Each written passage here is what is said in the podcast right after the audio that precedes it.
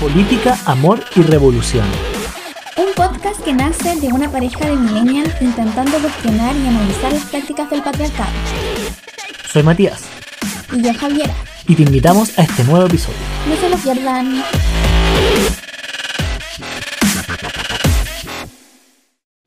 Hola, hola. Hoy día vamos a estar hablando de Semana Santa Nuestra historia en la religión, cómo entramos, cómo salimos. y todas las costumbres que hemos tenido durante toda nuestra vida en esta semana, en estos tres días, en verdad. Adiósito. Adiós.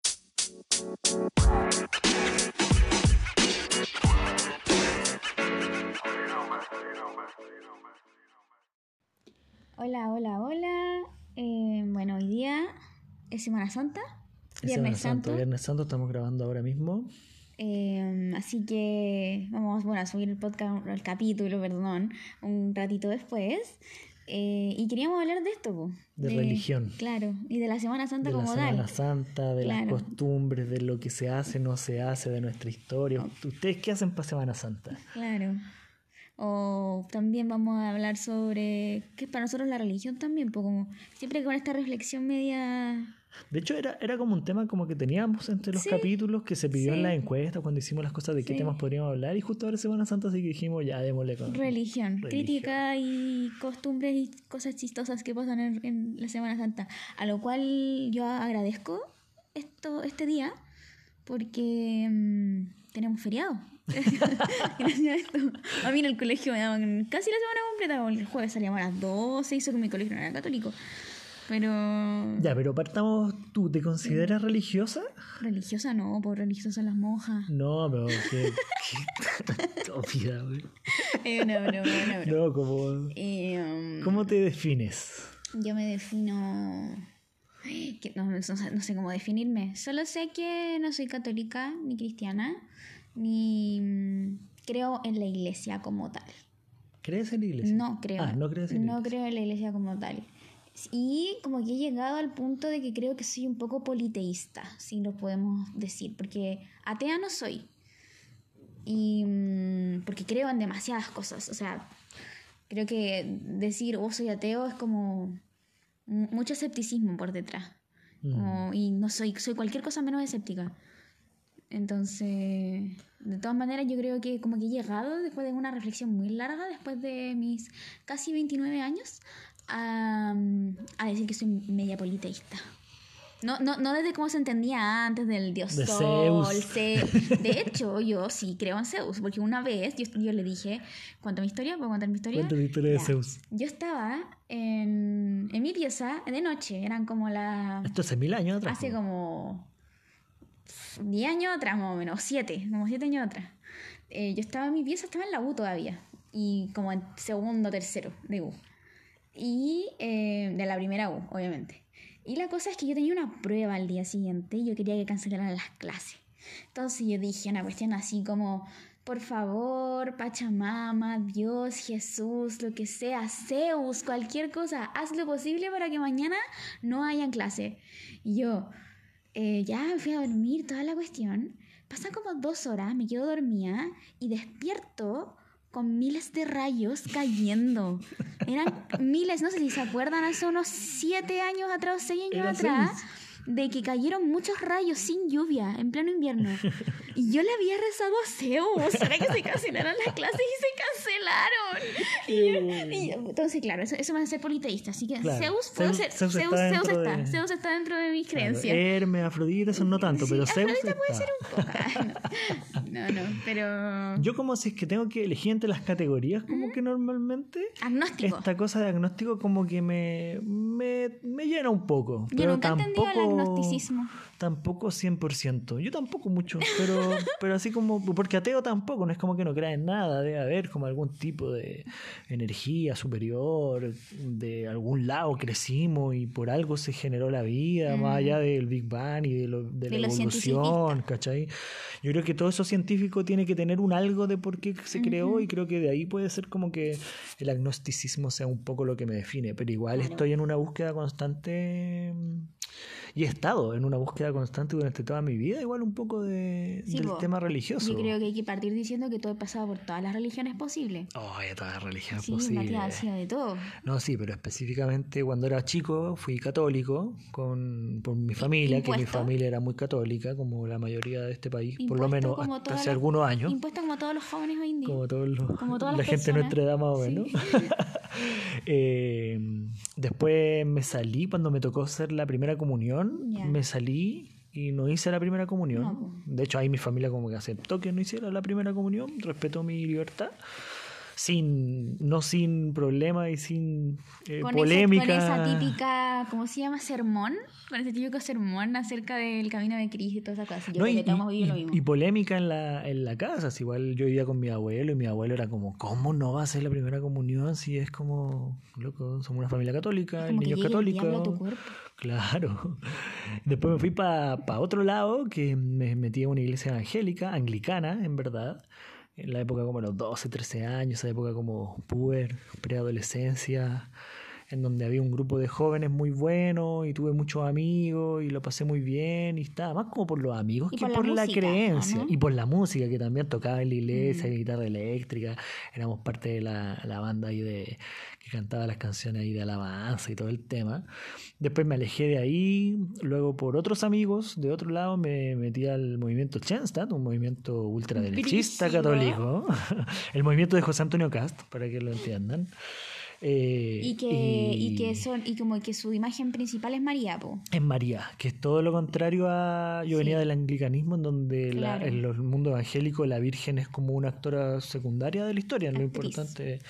Actriz. ¿Actora existe? ¿He escuchado actora alguna ser, vez? pero no. yo creo que es más una jerga chilena. Claro. No es ni más jerga, Pero un personaje secundario en la historia, como Claro. que engendró a Jesús, fue su madre, pero después de eso siguió siendo una persona normal, se casó, tuvo hijos, pecó y Claro. siguió siendo. Ahí hay todo un tema con María. Claro. Y claro, en el Chenstadt era muy mariano, es un movimiento mariano. de Mariano hecho. totalmente, claro. Y, y ahí me alejé por razones políticas, específicamente justamente por nuestro querido José Antonio Cast, que en su época de diputado, era joven en esa época, estaba hablando 15 años atrás, eh, fue a hacer una charla sobre, sobre el tema de Chensta, de la Chensta de toda la vida.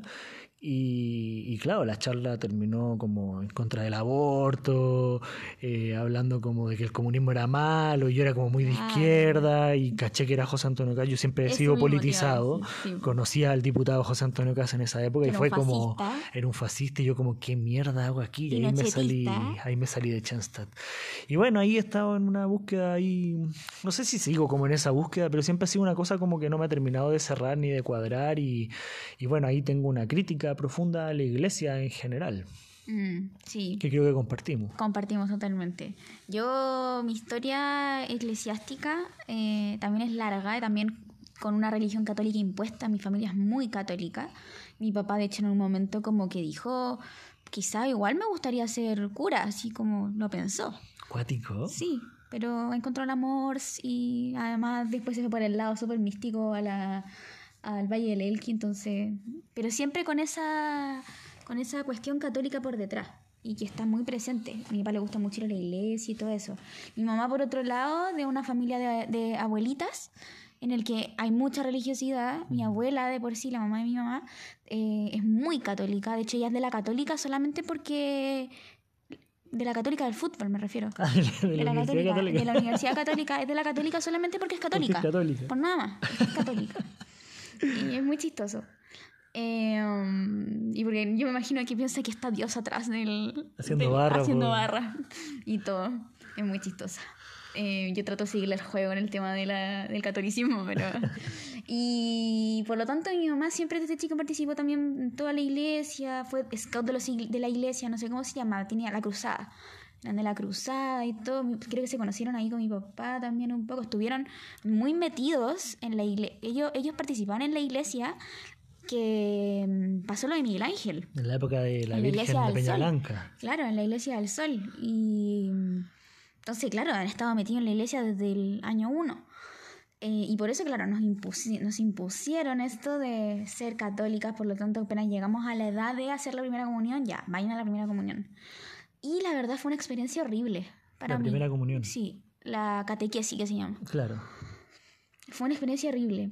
Eh, son dos años de tortura en el cual eh, uno cuando le cuesta sociabilizar y no sociabiliza y no encaja, yo siento que nunca encajé ahí.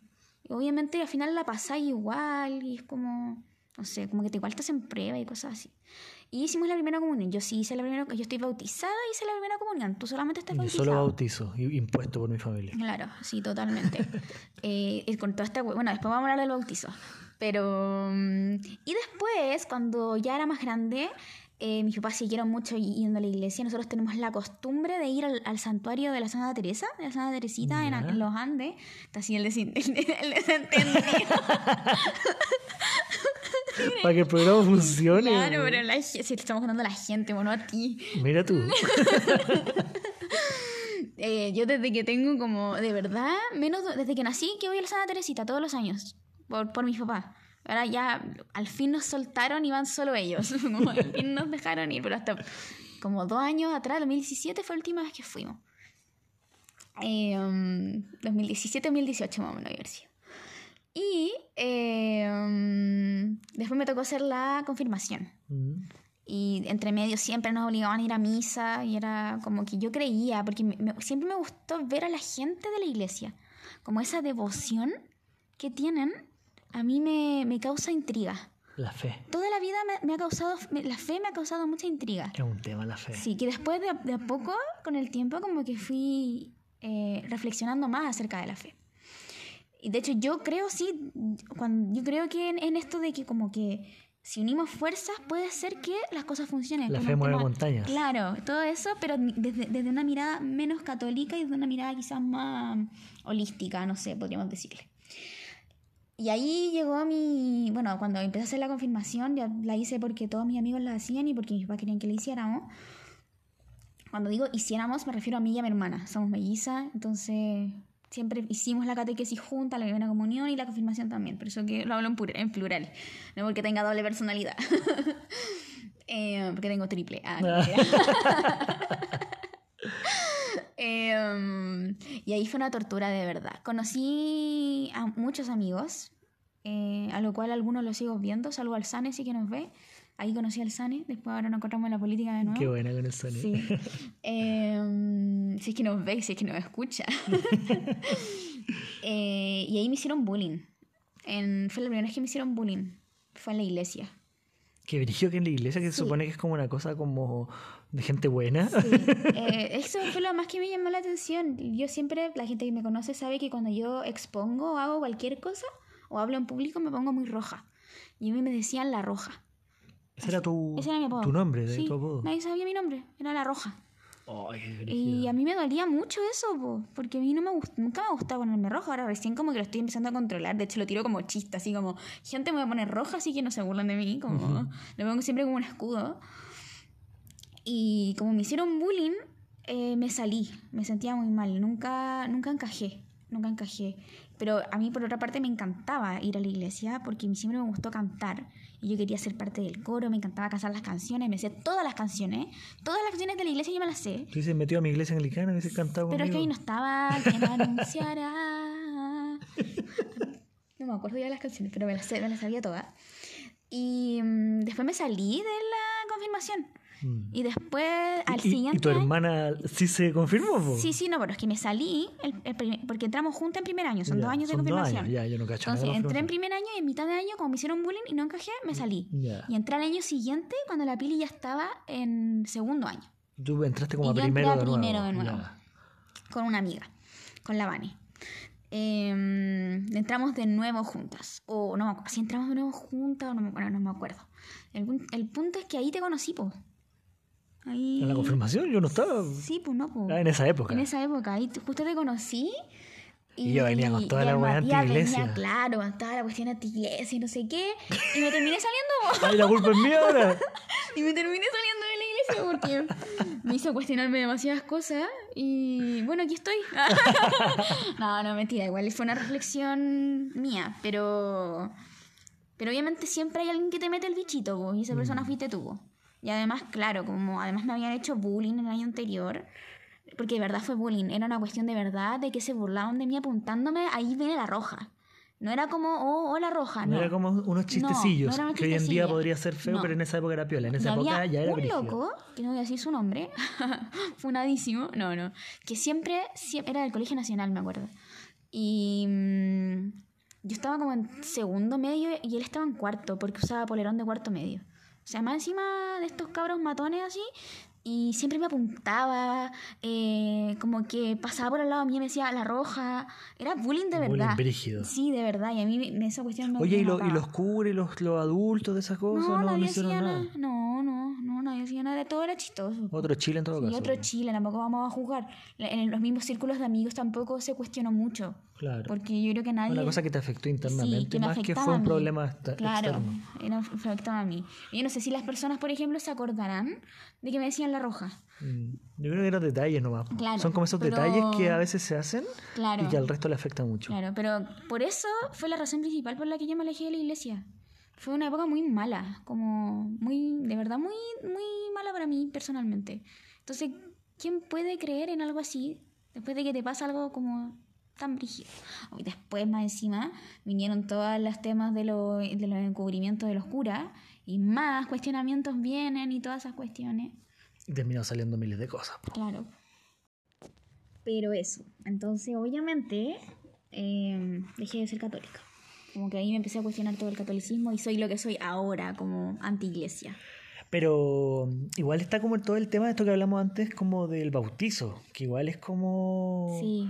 Yo, yo cuando, cuando fui anglicano, eh, conocí el bautizo, ¿cómo se puede llamar eso? Como con consentimiento. De adulto. De adulto, ¿cachai? De hecho tenía una amiga que se bautizó mientras yo estuve ahí, ¿cachai? Como amiga, no sé, no sé, yo tenía como 12, ella había tenido como 15, y ella no estaba bautizada y decidió bautizarse. Mm. Y hicimos, y se hizo la ceremonia del bautizo y fue una hueá muy linda porque ella como que tomó la decisión como de ya, mira, sabéis que esta cuestión yo la acepto y la quiero y soy parte y pa, voy y me bautizo y con el agua y toda la cuestión. Que igual es un poco como el origen de esta cosa de, de cómo lo hizo Juan Bautista en ese año con Jesús y con toda la cuestión.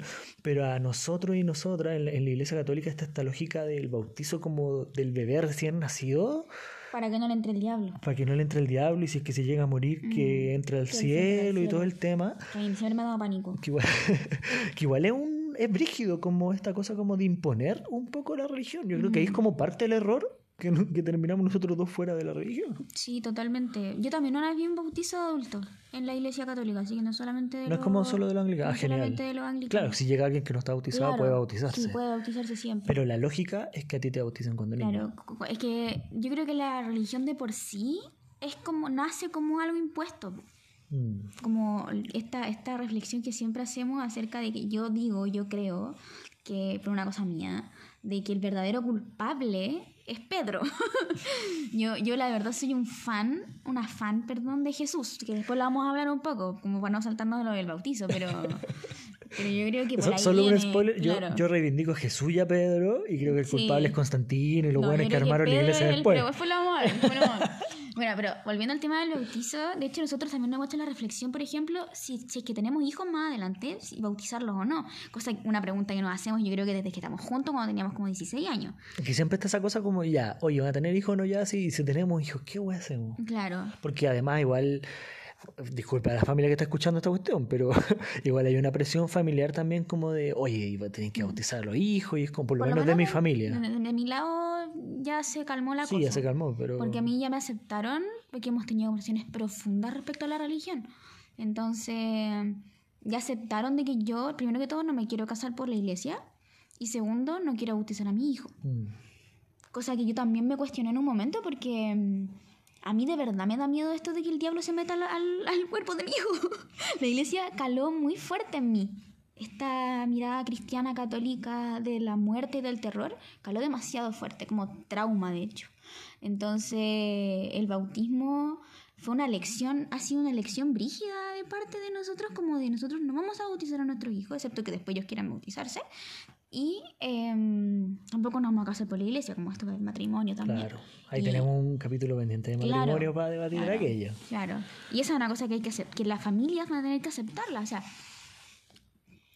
Yo ni siquiera le voy a decir a mi abuela que no me voy a casar por la iglesia, a la Malili me refiero, si escuchan primos esto, cosas así, porque yo creo que le viene un patatón, si como no voy a casar por la iglesia, si es católica, si todos los días le reza. La otra vez me mostró una imagen de Jesús, de que uno tenía que cerrar los ojos, mirarlo, mirarlo sin cerrar los ojos, y después cerrar los ojos y uno veía a Jesús, y de verdad veía a Jesús. No, y, y- y tu abuelita es como este tema, así como de- tiene imágenes de santo y prende Sí, velita y le reza a la santa no sé Claro, cuánto. Claro, no es católica, católica. Pechoña, como se diría antiguamente. Claro, católica, católica. Entonces es difícil el tema del bautizo. Yo no sé qué pensará también las otras genera o sea, las otras personas de nuestra generación con respecto al bautizo. Obviamente las que no están metidas en la religión, porque las que están metidas es totalmente respetable. Que quieran Mm. Pero también bautizar. puede haber cuestionamiento dentro de la misma iglesia como respecto a cómo es el bautizo y todo eso. Uf, yo creo que sería una. no, me refiero Milenaria. hablando de los millennials de la iglesia, a eso me refiero. Milenaria, perdón. Milenaria.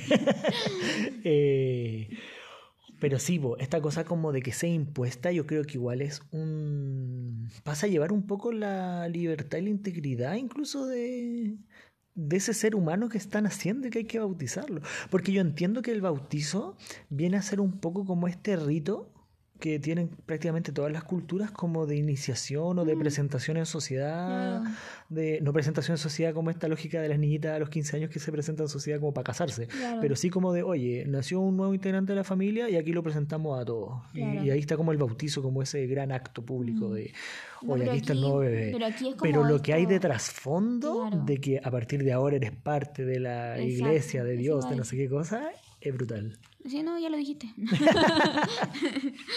Eso iba a decir, pero. Oye, yo, sí. yo quería hacer solo un paréntesis, que tú planteaste de que el que te plantó el bichito de este tema de la religión fui yo. El que me planteó el bichito a mí fueron dos bandas españolas. La primera, que la voy a ver el próximo viernes en el Festival Maleza, Escape, con la canción Villancico, en donde habla de, de Jesús y de cómo Jesús era... eh, pu- puede haber sido un, un revolucionario, un activista, una persona normal y que finalmente se armó como este cuento. Y la segunda banda también española, pero más metalera en su momento, que fue Mago de Oz, con la voz dormida, Mm, que, Es una muy buena canción. que es como... En nombre de la única religión. ¿Cómo, cómo, cómo al nombre de la religión se hicieron cosas como la Inquisición y toda la matanza de, de brujas y de indígenas y de todo este tema? Mm. Pero también cómo en la actualidad eh, Franco, Pinochet y un montón de dictadores maquiavélicos y asesinos son justamente católicos. Y la Iglesia Católica los apoyó activamente, ¿cachai? Y cómo... Eh, brígido, así como esta cosa que tú hablabas antes de que si el niño no se bautiza se va a ir al infierno, loco, si en el cielo está Pinochet y Franco, puta, igual la, la pienso y me voy al infierno, ¿me entendí? Claro. Como que esas dos fueron como la, a través de la música crítica, como que empecé como a cuestionarme muchas cosas que ya estaba viviendo, porque fui a la iglesia anglicana, no quise ser católico, me fui para el otro lado, pero Una Pero- búsqueda brígida igual. Porque a mí me impusieron la religión católica y seguí por el camino y después me fui. Claro. Pero la tuya fue una búsqueda. Piensa que lo- a no- lo- ¿Cuándo es la primera comunión? Como a los 11 años, 10 Sí, más o años. menos. Yo me 12 salí. máximo. Yo en el primer año, estuve como, no sé, hasta septiembre del primer Mm. año y chao. Para un cabrón, pa- igual como que ahora lo pienso, un pendejo culiado como de 10 años, eh, decir, ¿sabes qué? No, me va a salir de la religión es como Claro. cuático. Claro, porque eso fue una reflexión que yo hice cuando tenía 17, 18. De hecho, yo creo que recién lo tuve como claro, como a los 20. Mm. Como, ¿creo o no creo? ¿Qué es lo que estoy creyendo? ¿Por qué estoy haciendo esto que estoy haciendo? claro, como lo estoy diciendo solamente porque, no sé, eh, tú, que es mi pololo, lo dejó de hacer o es porque algo que yo de verdad dejé de creer. O lo hago o no lo hago porque tengo un grupo de amigos que hacen no sé qué cosa. Eso por a mí una me pasó- de manipulación A mí me también. pasó mucho como esta cosa de tener amigos, entonces, ah, voy a estar acá. Claro. Pero después dar la reflexión como, ¿en verdad creo en esta Claro. cosa? ¿En verdad? A, a mí me pasó mucho que yo crecí, como les decía, con la iglesia dentro de mi vida. Una de mis películas favoritas es El Príncipe de Egipto. Y yo es que hasta el día de hoy la veo. En Semana Santa, de hecho no la hemos visto. Le voy a decir a mi hermana, para que la veamos ahora. Si es Semana Santa tenemos que ver películas de... Hay que ver, me juro hoy día. es que a mí me pasa eso, que es muy chistoso, pero yo no creo en la iglesia católica, pero al mismo tiempo tengo una educación cristiana y católica tan, tan, tan profunda que para mí la Semana Santa eh, es como ver películas de, de Jesús em, y de todo lo que abarca esa historia. Em, y también, no sé, po, por ejemplo, eh, ya quizá yéndonos más como a las costumbres, eh, no comer carne hoy día. Exacto. Ese, Nosotros- ese es todo un tema. el Ahora, comer ahora nosotros vivimos juntos y dejamos de comer carne, pero hasta hace el año pasado yo, mi familia sigue comi- no comiendo carne el día de, de, de Semana Santa, entonces... No sé, nos po. comimos una vienesa. Sí, unas vienesas, fue terrible. Eh, ah, Pecadora. pecadora total. Eh, una película favorita, bueno, El Príncipe de Egipto, em, que se ganó el Oscar de Mejor Canción, así que es una muy buena película. Y Jesucristo Superstar. La clásica Jesucristo Superstar en la plaza. La amo, la amo. O, Yo o en la iglesia, o en el siempre teatro. soñé con ser María Magdalena. De hecho, yo soy fan número uno de María Magdalena. Yo creo como que personaje siempre- histórico. Yo creo que ahí siempre hacían Jesucristo Superstar, así como en la, en la Plaza Belén o en el Teatro Pompeya. Fui a ver muchas veces con Jesucristo Superstar, era muy entretenido. Sí, era muy bacán. Pero eso. ¿A ti que te gustan los musicales? Me encantan los musicales, pero además también me encantan los musicales referidos a, a la, como no sé si, al final no sabemos si serán leyendas o serán historia. Em, historia real me refiero. O sea, son historias. Jesucristo existió. ¿Hay Fue, vivió, lo mataron. Eso es real. Lo que no, es- no se sabe y no es real es como esta cosa de, De que convirtió el agua de en que vino. convirtió el agua en vino, de que resucitó, de que eso ya es parte de un mito que se construyó en torno a la Iglesia Católica, pero de que el tipo existió, existió y está, hay registros de todas las culturas como de que hubo un movimiento social muy importante ahí en Jerusalén. Sí, de hecho, como yo les decía, yo soy muy fan de Jesús. Yo creo que de verdad Jesús fue el primer eh, preso, preso de la revuelta, el primer detenido político, el primer desaparecido político, el, el primer perseguido político. Si lo vemos desde una mirada eh, revolucionaria, yo creo que de verdad Jesús fue el primer revolucionario. Si Jesús hoy en día existiera, yo creo que Jesús sería feminista. Jesús sería, habría estado de acuerdo y habría apoyado el estallido social. No como esta mirada de Jesús convirtió el agua en vino, sino de este Jesús que decidió, porque también se lo impusieron, porque su padre, Dios, bla, bla, no sé qué, eh, le dijo, tienes que salvar al mundo. Em, pero más allá de eso, este como de amar al otro, como la patria es el otro, Mm. como... Eso, eso, eso mismo iba a decir que de más allá del que dio su vida por nosotros, por los Mm. pecados del resto y que resucitó y que todos vamos a resucitar y todo aquello del sacrificio, lo que dijo Jesús, Claro. no lo que interpretaba el resto y lo que pasó después, sino que lo que dijo Jesús acá fue, les doy un nuevo mandamiento, además de los diez mandamientos originales de la religión y todo, les traigo un nuevo mandamiento que es ámense unos a otros, Claro. ¿cachai? Prediquemos el amor y eso es una... Es una weá que estoy 100% de acuerdo. Yo también, pues, Y que no como- creo, y, y además, y ahí metiendo la crítica, no creo que se necesite ser parte de una religión y cumplir cierta cantidad de, de, de cánones y reglas y conductas para amar al del lado y ser una buena persona. Totalmente, no hay que ser católico, no hay que pertenecer a una iglesia para em, ser una buena persona. como que también, esto mismo que hablábamos de los curas en un momento que fue muy cortito, como de...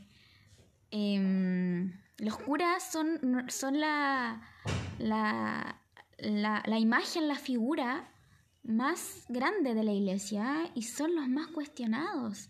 Yo me acuerdo que una vez una prima me dijo que había conocido, a, que conocía a un cura, que estaba, o sea, a una de estas personas que están estudiando para cura, y él decía, yo puedo cometer muchos pecados porque estoy más cerca de Dios que cualquiera de todos los demás. Loco, nefasto, Barça. ¿cachai? Nefasto, y esa es una formación Mm. eh, profesional al final que, que se hace. Entonces, ¿cómo no se va a cuestionar? Es como muy difícil no cuestionarlo. No, y aparte es como, yo de las cosas que aprendí como en la iglesia anglicana, que igual es como una iglesia más, eh, no es prehistórica, ¿cómo se llama? Así como cuando es más, más, más pegado a lo que era al principio, tiene otro nombre, eso se me olvidó la palabra. ¿Tradicional? Tradicional puede ser como de esta cosa de que el cura, que en el pastor en este caso, es como uno más que, que, que tiene más desarrollo, ha estudiado más y guía un poco la situación, pero finalmente es uno más del grupo, ¿cachai? Mm. Como que no es como esta imagen como del cura en la iglesia católica que efectivamente está más cerca de Dios y es santo y es como, y el papa es como, no sé, un, ahora el papa puede ser catalogado como un líder de un, de un estado y una cosa más, pero los papas antiguos eran realmente como unos santos y una cosa como que estaba muy cerca de Dios y es como como no, en el fondo es como el, el, el pastor es el que, el que guía un poco la cosa, el que Claro. conduce, pero más allá de eso no mucho. Claro. A mí una de las cosas que me molesta de la Iglesia Católica eh, es esta cuestión como de... mm, Esta es la religión única, como esto mismo que decía Mago de Oz, como el nombre de la única religión. Todas las demás son paganas. Mm. Como... ¿Cómo, cómo, no, cómo no se dan cuenta? eh, ¿Cómo no nos damos cuenta? Nos cuesta tanto darnos cuenta acerca de que... Y por eso yo me considero politeísta. Porque creo que todos tienen su fe en distintas posiciones, po. Mm.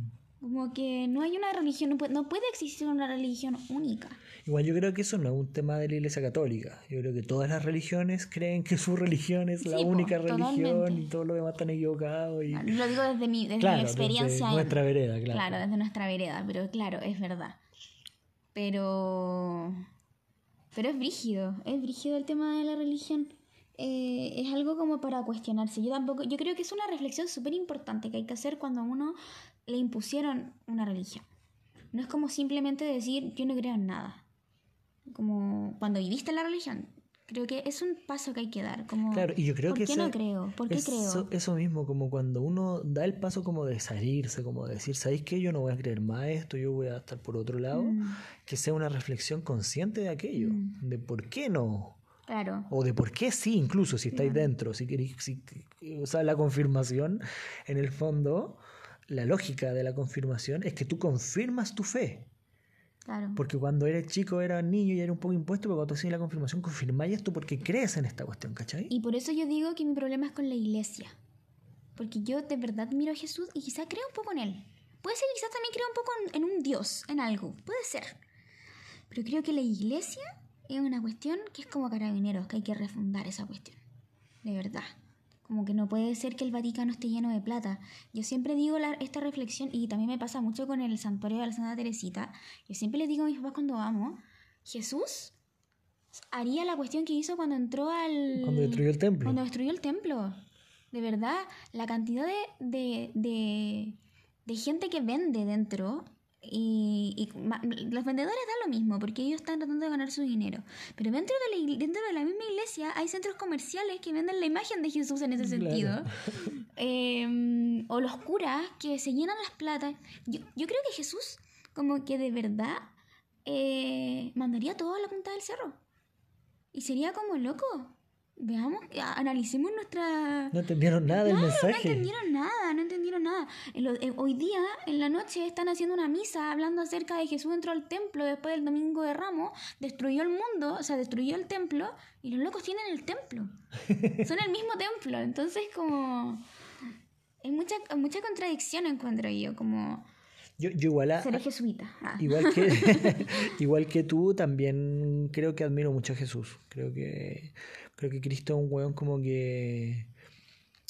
Hay muchos, pero murió por lo que pensaba. Mm, Y murió... un che cualquiera. Claro, un che, y no sé, aquí en Chile mismo tenemos miles de gente que ha muerto y que se ha sacrificado por lo que cree, ¿cachai? Más allá si estamos de acuerdo o no con lo que cree, pero que esa cosa como de estar eh, dispuesto a, a dejar tu vida incluso por la convicción que tienes, yo creo que es una weá muy admirable y además con un mensaje tan, tan auténtico y tan bonito como esta cosa de ámense unos a otros, que es lo que vino a predicar Jesús. Entonces, en ese sentido, yo también creo que lo admiro mucho a, al flaco, como le diría. A mí una de las razones por qué me gusta tanto Jesucristo Superstar es porque te muestra al Jesús humano, al Jesús hombre, entre comillas. No hombre como ser humano, sino de verdad como hombre masculino. Mm. De, yo creo que de verdad Jesús se enamora de María Magdalena. Este Getsemaní que duda, que Este- duda este- mucho, este, como claro, de cómo voy a hacer esta de- weá. ¿De verdad tengo que morir por ti? ¿Ser humano inexistente? Como... me- como que me gusta mucho esa idea y es algo que me gustaría que se viera también como en estos días de Semana Santa. Claro, uno ya no participa, pero por ejemplo a mí me tocó hacer hace unos, o sea, en 2017 hice clase en un colegio católico y como la- todas las personas que han sido parte de un colegio católico, ya sea como profe o como estudiante, saben de que en estas fechas uno, y todos los días tiene que rezar, tiene que no sé qué, tiene que hablar sobre Jesús. Y yo siempre intentaba como dar como esta mirada, obviamente estaba con un primero básico, así que tan profundo no podía ser, pero, pero claro, como esta mirada de como lo que hay detrás de la iglesia, detrás de esta fe, detrás de, esta, de este dogma. Yo siempre tuve un problema con el dogma, más que con Y la al final, doctrina, no sé. En términos del dogma, es como este mensaje original de Jesús. Tú, tú decías que la culpa la tiene Pedro. Sí. Yo creo que la culpa la tiene Constantino y los que vinieron más adelante. Pero cómo lo llenaron de weas alrededor Mm. que al final el ámense lo uno a lo otro, que fue lo que dijo Cristo, queda como el último. No, que está, lo, que está el bautizo, que el matrimonio, que está esta cosa de, de, no sé, de los ángeles, de la cuestión de los santos, y que el cielo y el infierno, y que el purgatorio, y que la cuestión, y que aquí, que allá, y se se terminó llenando, y terminamos con cosas como que, que ya puede ser que el tema del aborto, el tema de la comunidad LGBTI y la postura radical que tiene la iglesia como en contra de homofóbica, eh, un montón de cosas así como, loco, ¿qué- ¿qué tiene que ver esto con lo que dijo Cristo hace mil años atrás? ¿cachai? De hecho, el ámense a los otros eh, también implica amar a un otro más allá de tu género. Claro, y más allá de tu raza, Y y, más más allá de de tu... cualquier cosa. ¿Cuántos actos racistas se, se produjeron por el tema, no sé, el tema, hablamos del tema indígena del 1500 cuando vinieron a invadir los españoles, pero había un montón de otras situaciones posteriores también Mm. en donde la iglesia ha sido parte. Sí, a mí... Hay que hablar de la pedofilia. Claro, totalmente. A mí, como te dije, me gustan mucho las películas cristianas y hay una película en específico, católicas, entre comillas, no sé si son católicas cristianas, no. Se supone que el cristianismo es el es la este pero no importa. Un detalle. Un detalle.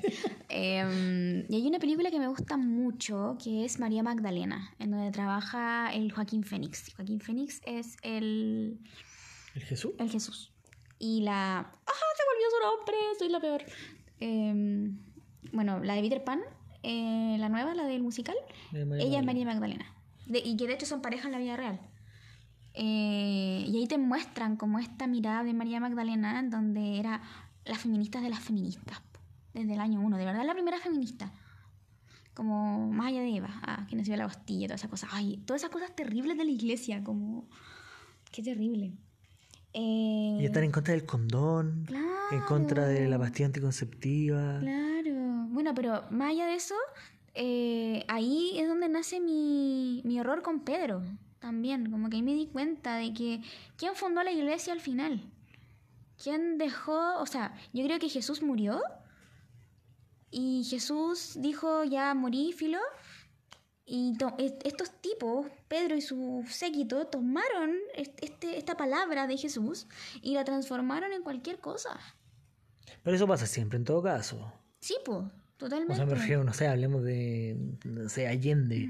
Y tomaron la palabra Allende y hay 10.000 hueones con otros grupos y otras Sí, cosas y sí, terminó tergiversándose totalmente. cualquier cosa. No, no es culpa de Jesús ni de Pedro que haya pasado esto, yo, yo, ¿cachai? yo culpo a Pedro. Aparte, Pedro murió crucificado también Sí, sí, a los años después. Sí, sí, es verdad. Pero creo que igual tergiversó todas las cosas. Pero claro, tergiversó esta idea de que yo creo de que la iglesia em, es más allá que solamente amor, po. Claro. Como que lo de los bienes, esto de pedir, a mí una cuestión que siempre me llamó mucho la atención cuando chica era el, el- la- el pedir plata, como ya qué hacen con la plata que uno les da en la, Claro, el diezmo y todas esas como- cosas. Claro, como que era muy entretenida la parte entretenida de la iglesia.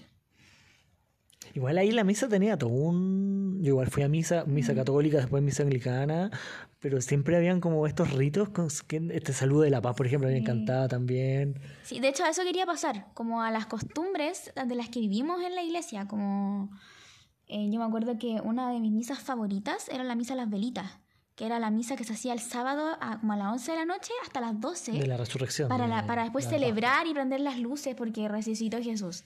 Era una, una misa muy, como que este rito y esa energía emocional que se produce dentro de la iglesia, igual es como muy interesante. Es muy interesante, a mí también esa, esa, creo que la Pascua de Resurrección era mi fiesta favorita dentro de la iglesia, como está el, el- desde el Domingo de Ramos, que tiene toda una Claro. lógica con, con Con esta cosa, ramos que tiran el Viernes. Santo, que es como muy brutal, el Via Crucis creo que es muy entretenido, es muy, interesante. entretenido. Eh, yo me acuerdo ahí en el, ¿dónde? En el Cerro Barón, que crucifican a un hueón, Claro. un hueón de verdad lo crucifican, así como... Claro. O algo que hacemos, que, que se hace allá en la quinta, que es quemar al Judas. El Judas también. Que nos dimos cuenta que parece que acá no se hace. No, acá en Santiago no, bueno, deberían hacerlo mañana, ¿no? Hoy, Hoy, día. hoy día creo que. No, No, no sé. el domingo creo que es el mismo domingo. Creo que se yo, no he el visto a nadie quemando al Judas. No, no- nadie está pidiendo moneda con un me, me da pena eso, como estoy acostumbrada al siempre me acuerdo una vez que estábamos, íbamos en una micro con mi mamá para Viña y ahí en el Paso Hondo había un Judas. O sea, había unos cabros con una carretilla y un, un mu- un muñeco de Judas pidiendo moneda. Pues estoy hablando hace 12 años atrás, 15 años atrás. Y, y el loco le daba moneda y el weón se levantaba y saludaba. Era un weón vestido de Judas, no era un ¿Cómo mono. lo? No, pues no le quemaban, pues estaba Ah. vestido nomás, pues pero le daban moneda y el Judas se paraba y te saludaba y era como, weón, es un weón, weón. Buena, qué manera de reírme con los cabros del Judas. De hecho, yo creo que el Judas es una imagen que deberían como resignificar. Loco, Totalmente. ¿quién se llama Judas? Nadie se puede llamar Judas. No. Por todo lo que significa el peso histórico de ese nombre de la traición. Claro. Hay, hay- en el Jesucristo Superstar te muestran una mirada también del Judas muy buena. Es muy buena la mirada de Y es un Judas súper humano, Sí, que al final es como entre envidia, que son cosas negativas y todo lo que queráis, pero son cosas súper humanas como esto de sentir de que puta, de que lo que empezaste a hacer al final se tergiversó y terminaste en otra cuestión Claro. y cómo mejoramos el rumbo. Y bueno, Jesucristo Superstar muestra como esa, esa postura. Sí. A diferencia como del- de la Biblia clásica que es como traición, feo, malo. Claro, como aquí te muestran una reflexión más profunda. De hecho, en, en, en Jesucristo Superstar te lo muestran desde el infierno después. Mm. Como diciendo, ¿viste Jesús? Tú, tú tenías que hacer esto y no lo hiciste. Como, como esa disidencia. Pero es brutal el tema como de Judas, como de... Y de estas cosas como estos, estos tópicos, estas cosas clásicas que hay como estereotipos como de, de la traición de Judas, del beso de la traición, Mm. de cómo lo traiciona con un beso. Claro, cómo de- estas cosas pasaron a ser cosas culturales más allá si soy católico o no. La negación, los tres veces, Claro. la negación tres veces tres de Pedro, claro. antes que cante el gallo. Claro. Eh, el Via Crucis mismo, eh, la última cena. La última Tiene un cena, montón de cuestiones, lavado de piel, la, Claro. la- eh, todo, es como... Sí, es Muy muy, entretenido. muy entretenido. Es muy entretenido como también, eh, bueno, llevamos tantos años de cristianismo que, que la, mm, la cultura se va cristianizando igual más allá si tú creas o no creas. Totalmente, pues venimos de una... Y aquí en Latinoamérica venimos de una raíz cultural católica, nos Claro. conquistaron los católicos. Y yo creo que ahí entra otro tema, que es como esto de que más allá de que yo, como persona, Javiera Beas, haya tomado la decisión de no ser católica, eh, eso no significa que no vamos a que vamos a hacer todo lo contrario, porque vamos a hacer la venganza de imponer no ser católicos. Yo creo que hay que dejar vivir tranquilo el proceso de que si crees, pucha cree, po, porque la mayoría de personas que creen en esto también es porque tienen un vacío por otra parte. Entonces, hay que, hay que ver también el proceso histórico de por qué una persona es católica, es cristiana o profeta, más, más allá de, de la imposición, profesa alguna religión. Y por eso yo creo que es muy importante también como esto de respetarlo. No necesariamente desde la tolerancia, como hay cosas que no vamos a tolerar, como por ejemplo que los curas violen, esa es una cuestión intolerable, pero... O, que no, o la postura que tienen con los, con los Claro, homosexuales. o la, estas posturas que tienen muchos cast, por ejemplo, muchas personas cast, que es como, no, la gente que aborta es mala y es punto, y no vamos a abortar, y eso es lo que hay que hacer. Eh, yo me refiero más a la fe, como a la fe, a la fe que, que se profesa, creo que es legítima. Sí, y también el, respecto a esto mismo como de la fe, el otro día yo escuchaba unos, unos cabros, ta- me metí un curso como de, de community manager, de gente que maneja redes y que hacen cuestiones de Instagram y esa bola, pero eran católicos. Eh, entonces ha- hacían como redes, eh, como manejo de redes sociales para católicos. Eh, y hablaban como de esto de cómo la, durante la pandemia, la parte más dura de la pandemia, 2020, cuando la gente estaba encerrada, cuando la gente estaba para la cagada, cómo las iglesias católicas, bueno, ella hacía una reflexión de cómo las iglesias estaban transmitiendo por Zoom una misa que era muy fome verla por Zoom y un montón, y siguieron haciendo como las típicas cuadros así como de un Cristo crucificado con una sombra y abajo un mensaje esperanzador, ¿cachai? Pero de cómo esa era la oportunidad para ellos como católicos de llegar a la gente que estaba sufriendo. Mm. ¿Cachai? En un momento en donde, loco, de verdad se desarmó el mundo con la pandemia, hubo depresión, había gente encerrada, gente con hambre, gente con problemas de salud mental, se te morían familiares, Claro. estaba el embarrano, se te perdía todo. Y ahí es donde tenía que estar. E- Ellos hacían la reflexión de que la iglesia no estuvo ahí en ese momento donde debería haber estado, ¿cachai? Claro. Porque para eso es la iglesia, para recibir a almas que están complicadas. Y ahí está como el trasfondo un poco de, de lo que es la religión. No sé, la religión es como súper fuerte en la cárcel, por ejemplo. Mm. Hay un montón de gente en la cárcel que, que por todo lo que han vivido, por vivir lo que significa la cana, que es como brutal, ¿cachai? Mm. Gente, no digo gente mala porque los crímenes se cometen por distintas razones, pero donde se ve realmente el sufrimiento, el encierro, la tortura, los golpes, es donde más se, se genera el cristianismo, ¿cachai? Mm. Los sectores populares está lleno de iglesias evangélicas o iglesias católicas, como que ahí se vive porque se vive la necesidad, porque se vive el sufrimiento, y yo creo que ese punto no se lo podemos quitar tan fácilmente a la iglesia, No. porque la religión efectivamente te da un consuelo, un consuelo que yo como desde, yo no me considero marxista, pero desde, el- desde la mirada más materialista histórica, por decirlo, como lo diría Marx, eh, puta, el problema no es que seas buena persona o mala persona, irte al infierno o al cielo, sino que tiene que ver con las condiciones materiales que viví hoy en día y que en verdad no porque te portes bien vas a llegar a un cielo en donde vas a tener finalmente tu vida buena. Luchemos para que ahora tengas una vida buena. Pero eso no quita esta lógica y esta promesa de que puede ser mejor y de que cuando, si es que me porto bien y si es que hago las cosas correctas y me porto de una manera, soy, soy buena persona, voy a poder llegar a ese lugar en donde no va a haber más sufrimiento, Mm. este sufrimiento que tengo hoy en día. Claro, de hecho, si, y si hacemos como un análisis más profundo, no sé, pensemos en Pablito Chile. Pablito Chile tiene una cruz colgando y tiene una cruz tatuada. Y siempre dice todo y gracias a siempre Dios. y- dice. eh, hay una canción que es de. que, que tiene de, de Dios, no Mm. recuerdo exactamente cuál es. Creo que la principal, la, la más famosa. Eh, sé, que para, sé que para mí Dios tiene un plan. Sí, po, sí. Como. Esa, esa frase de Claro, del Pablo desde la con esperanza. el Polima es como Sí, sé que para mí Dios tiene un plan, aunque soy un weón que, que no sé, que todos tratan como de delincuente, que no tengo nada, que soy marginal, que, que puedo robar, porque en esa misma canción dice los caros chicos roban porque se aburrieron de estar pato y todo ese tema. Dios para mí igual tiene un plan, está esa, esa esperanza, esa, esa promesa de que Dios está ahí, ¿cachai? Claro.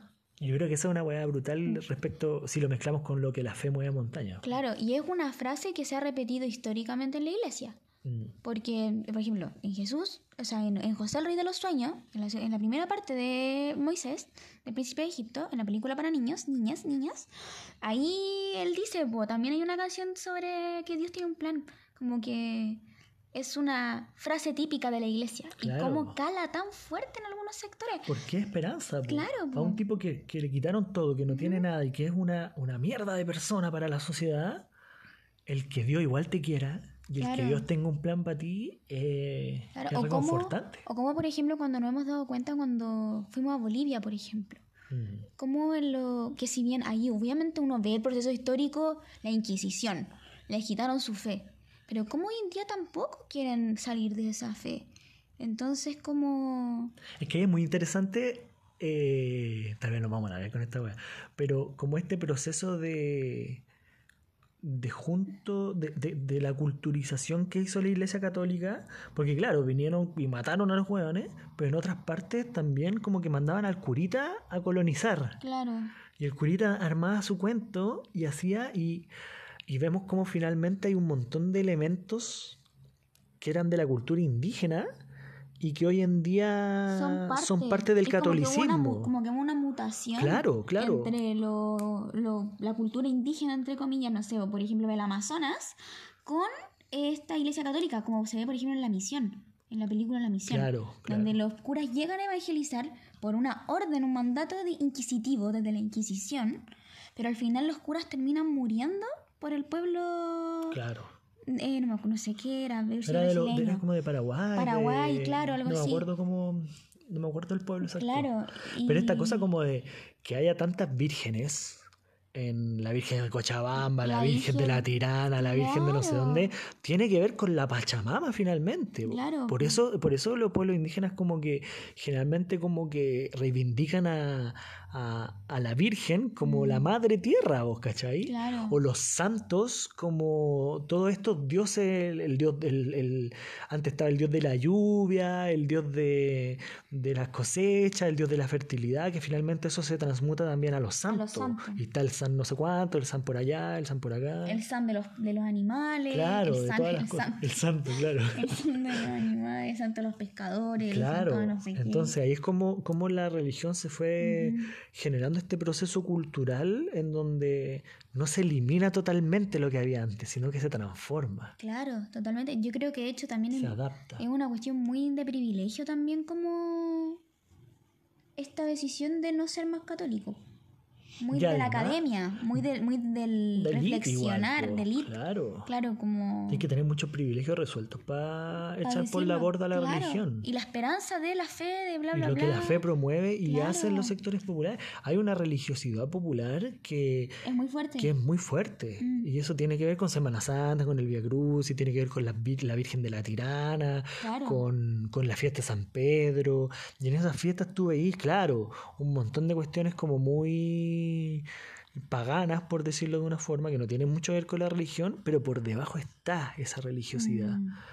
Y, el, y, el, y yo creo que ahí está como el, el desafío para quienes se consideran cristianos, como de cómo resignificamos el cristianismo para dar respuestas. Y ahí tenemos la teología de la liberación, hay un montón de gente que durante años ha pensado esta situación, ¿cachai? Cuando yo dije hace un par de rato atrás como de que, de que Pinochet era católico, sí, porque reivindicaba y la iglesia, la, los poderes fácticos de la iglesia católica estuvieron con la dictadura, pero también hubo toda una iglesia popular Como el cura de... que se opuso a la dictadura, ¿cachai? Como, el, como Silva Enrique, como el cura, como los curas franceses, como... El cura que mataron en, la- en una villa, no me acuerdo. ¿Era Villa Grimaldi? No, era Villa No, Grimaldi. no era Villa Grimaldi, era la, no era la Villa Francia tampoco, era ahí en la Victoria. Eh, la Villa La En Victoria. con el... Hoy se me fue el nombre ahora. Pero el cura que mataron y que Claro, dispararon también. po. el, el tema de aquí mismo, aquí a la vuelta de donde vivimos nosotros, que está el, el- los archivos del cardenal. Claro. Como el cardenal armó la Vicaría de la Solidaridad y también hay un... Tampoco es como que el catolicismo todo es malo. En todas cosas hay bueno y malo, en Claro. todas cosas hay privilegio. Y que la mayoría de esos curas también son encubridores. Porque vivieron también el mundo del encubrimiento con respecto a eh, las violaciones que generaban sus propios Por supuesto, sí, ahí está, de todo. colegas, compañeros. No sé cómo se podría Pero me refiero que no por el, el mal actuar de los curas, vamos a echar por la borda la religiosidad y el cristianismo de fondo. Yo ¿cachai? por Yo eso creo que, que, esa es como la y- reflexión. y por eso que es importante como hacer hincapié en que en mi caso, por ejemplo, mi problema es la iglesia Mm. como tal y no la misma religión y la fe por otra parte. Creo que hay que separar esas dos cosas. Como que es muy importante hacerlo. Pero bueno, vamos a ir cerrando. Si es por hablar de religión, podríamos hablar mucho, Sí, porque yo creo que es un tema muy, muy amplio. muy largo. Eh, para terminar, costumbres que tuviste en Semana Santa hasta hace... Tus últimas veces en Semana Santa, ¿cuál era tu costumbre? Bueno, está la, la costumbre pagana eh, comercial de los hueitos de Pascua que siempre ha sido como muy interesante para los niños. Siempre, hasta el día de hoy mi mamá me tiene unos hueitos de Pascua ahí escondidos en la casa. Entonces ya compramos. Pero ya compramos, de hecho. Pero eh, el Via Crucis, eh, si tengo que elegir una, el Via Crucis es mi favorito. Como esta lógica de creo que la pasión de Cristo, no la película, sino que la pasión como el, el recorrido que tiene que, que, que, recorrer Cristo para terminar crucificado y terminar resucitando, es muy interesante porque es como, hay un dicho incluso como de que cada uno carga su cruz. Como de que todos estamos como cargando cruces y viviendo procesos complejos que, que nos pueden llevar como a, a lo que tenemos como destino, en el fondo como desde la religión. Y yo creo que el Vía Crucis lo interpreta muy bien y me gusta como esa lógica de, de, de las estaciones, de, de, porque la bueno fue solo el crucifix, la crucifixión, pues. hubieron, hubieron tuvieron los latigazos, tuvieron un montón de procesos de muy crudos. Y ahí yo tenía una pura reflexión como antes de pasarte a ti, como de cómo la violencia, bueno, ahí hay otro tema que vamos a hablar dos horas de la violencia, pero cómo la violencia se naturaliza. Porque a mí desde los dos años me hablan de que un huevo lo crucificaron y le cortaron y le pusieron una hueá de espina en la cabeza y lo latigaron y es como no sé si está bien que a los niños le hablemos como de ese nivel de violencia, Mm. ¿o no? Es como, Es igual es cuático, es muy violenta la muerte de, de y que se reivindique y que el símbolo de la religión Claro. sea la cruz donde Claro. crucificaron al loco, creo que es brutal igual como podemos cuestionar un poco aquello también. Sí, antes de decir mis costumbres, por ejemplo, otro, otro tema también que también es para largo y tampoco vamos a tocar ahora, pero es algo que a mí también me siempre me hizo mucho ruido de la iglesia católica en específico y del catolicismo más que de otras ramas del catolicismo, es la culpa. Por mi También. culpa, por mi culpa, por mi gran culpa. Como Y- está esa cosa de que si te equivocas del camino, vas a tener un castigo. Exacto. Esta iglesia castigadora que muchas veces cuando uno escucha, por ejemplo, yo escucho a mi familia hablar, ¿no? Es que la iglesia cristiana, los evangélicos son los que creen en la culpa. Pero no, al final es el catolicismo también y toda la religión, to- todas estas aristas de la religión cristiana católica que, que imponen la culpa como sociedad. La sociedad está impuesta en nosotros. Yo, yo soy una persona muy culposa. Mi mamá es una persona muy culposa. Eh, y somos culposas porque Por hay una religión atrás, por claro. esta moral cristiana. Claro. Claro. Pero bueno, de eso podemos estar hablando de Hay otro verdad. y- capítulo de moral sí, de, cristiana. de verdad que yo podría estar hablando de eso porque es un tema que de verdad me apasiona mucho, lo encuentro muy interesante. ¿Y tus costumbres? Mis costumbres. Em, yo creo que también. Via Cruci. Eh, yo todos los años, desde que nací, que voy al Via Cruci. De hecho, ahora hasta me habría gustado ir. Yo de verdad no creo mucho, pero. no es que no crea, insisto. Bueno, ya, ya se entendió más o menos que Sí, creo o no creo. Pero me encanta el Via Crucis, lo muy entretenido. Eh, me encanta ir a ver la obra de Jesucristo Superstar. Jesucristo Superstar al centro de Villa Alemana. ya no estoy en Villa Alemana. Pero por eso veo películas de, de Jesús y de todas esas cosas. Me encanta ver el Príncipe de Egipto, em, todas las películas de, de Jesús, en verdad, y de curas. Me encantan. No sé por qué me gustan tanto las películas de, de Jesús. Las encuentro muy buenas, pero crecí con ellas. Ir a la Santa Teresita. Todo lo, toda la Semana Santa y los huevitos de Pascua. Los huevitos Que de esperemos Pascua. que el domingo lleguen. Sí, que esperemos que lleguen. lo esconda alguien. No sé quién lo irá a esconder. Ah, pero. Ah, y no comer carne, po. No comer No comer carne. Que también es otro tema. Ya estamos cerrando, pero. ¿Cómo nace también el no comer carne? Que es como esto de ser a- austero para comer, porque la carne en aquella ayuno época y- era muy cara y hoy en día, como ya dejemos de comer carne, pero comemos pescado y el pescado es terrible caro. Ya hacemos el pedazo mariscal para Claro. Como- Yo no sé si es algo de mi familia el no comer carne No, o es, es- algo es como transversal, sí. transversal. Porque en la zona Teresita, nosotros una vez llegamos y habían anticuchos ese día, En Viernes en Santo. Viernes Santo. Y no sabíamos qué estaba pasando. Mis papás estaban indignados. Porque, ¿cómo puede ser? Estaban, estaban perplejos, yo creo. Más que indignados, estaban como perplejos. Como, ¿qué estoy haciendo mal? Porque aquí están comiendo carne y yo no. Eh, um, pero eso, son, hay cosas muy chistosas en la Semana Santa. Yo igual agradezco esta semana porque creo que igual es necesaria para descanso. Yo le agradezco también a veces a las iglesias Que nos pusieron los feriados. Por los feriados. Creo que. Porque la Semana Santa, la Semana Santa por último tiene como todo un trasfondo, pero no sé, Mm. el Corpus Christi, el- la Asunción de la Virgen, hay un montón de otros feriados que en verdad no Mm. se celebran tanto. El, el 31 de octubre Claro, de los de evangélicos. Yo no conozco mucho sobre la iglesia evangélica porque nunca he participado de ella. Pero soy más experta en el otro lado.